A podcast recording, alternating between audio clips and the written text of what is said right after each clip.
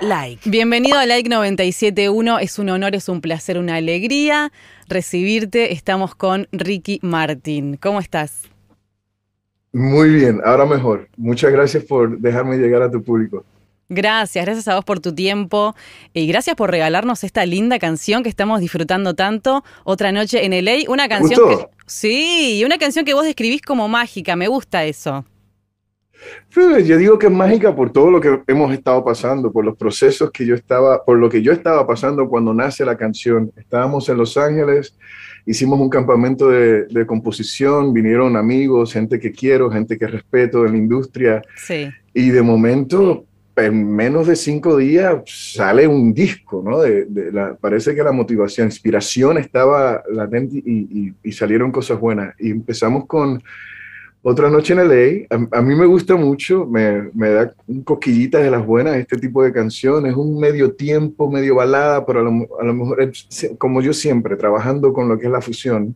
Sí. Eh, y sin miedo a lo que pueda salir. Pero es, es maravilloso que, que hace dos años yo decía que este disco se iba a llamar Play, porque, porque quería yo jugar y de momento, pues lo menos que han salido han sido canciones movidas. Estoy en la balada, estoy en el medio tiempo y bueno, si sale, una, si sale algo bailable te dejo saber.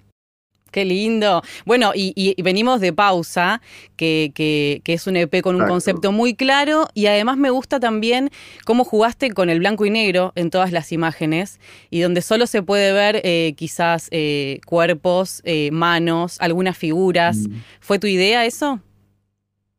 Eso fue un concepto de Joan Joseph, mi esposo, y, y es que estábamos, la verdad, que un poquito limitados en el proceso creativo en lo visual porque estábamos, en los primeros días de la, de la cuarentena, de la pandemia, y no podíamos salir, no podíamos eh, contratar a nadie. Y yo le dije, amor mío, toma fotos. ¿Y qué tipo de fotos quiero? Bueno, aquí hay una pared y como todos estamos encerrados, pues vamos a jugar con esta pared, no podemos salir de acá. Y, y este disco se iba a llamar Movimiento, imagínate tuvimos que cambiar el, título por obvias razones. Sí, obvio, tuviste que adaptarte. Eh, pero, pero creo que es una de mis producciones más lindas, eh, no solamente por las historias y por la música, sino por quien, porque colaboré con gente que quiero mucho y que respeto muchísimo. Trabajé con Carla Morrison, trabajé con Sting, eh, con Pedro Capó, con Diego Sigala, o sea, Bad Bunny, Residente, son son amigos que...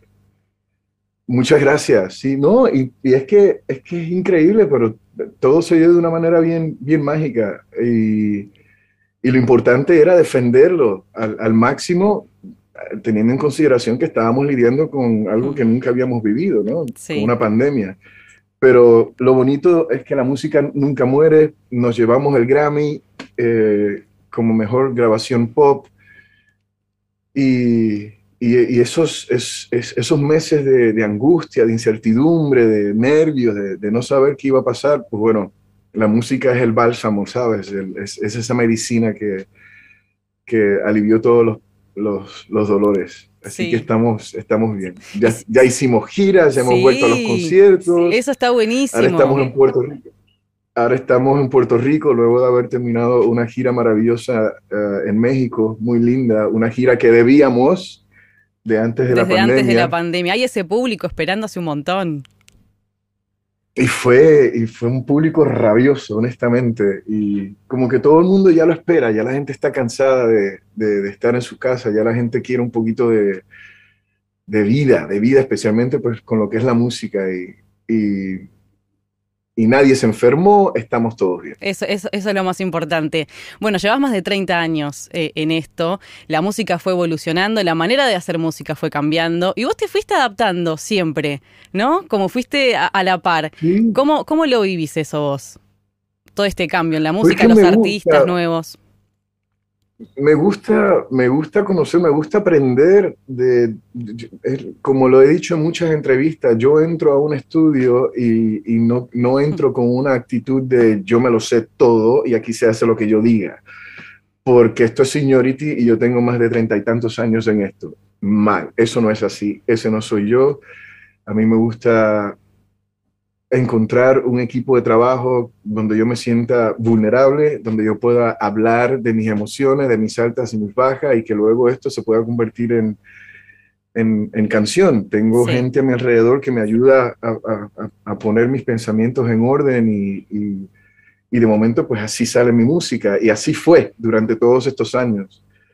Eh, me gusta la fusión, me gusta, me gusta la balada, pero soy del Caribe, entonces me gustan los, los sonidos tropicales. Sí, un poco de salsita. Eh, obvio, y yo pues vengo nacido y, crecí en Puerto Rico, por consiguiente esa influencia anglo siempre estuvo, eh, la influencia africana siempre estuvo, entonces vamos a, jugar un poquito con esto y, y, lo bonito es ver esta, esta nueva generación, pues también no teniendo miedo a, a, serle leales a un género, pero no sé, viéndose seducidos también por otros géneros y creando fusión.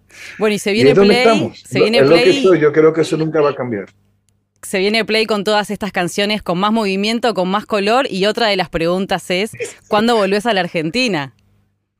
Ese es el problema, que lo, llamamos play y lo menos que ha salido es una canción movida de baile y de fiesta. Casi todas las que han salido han sido medias románticas y, baladas, pero no cerramos el proceso creativo hasta que lo cerremos. Así que falta, falta. Te dejo saber. excelente. Bueno, esperamos entonces eso.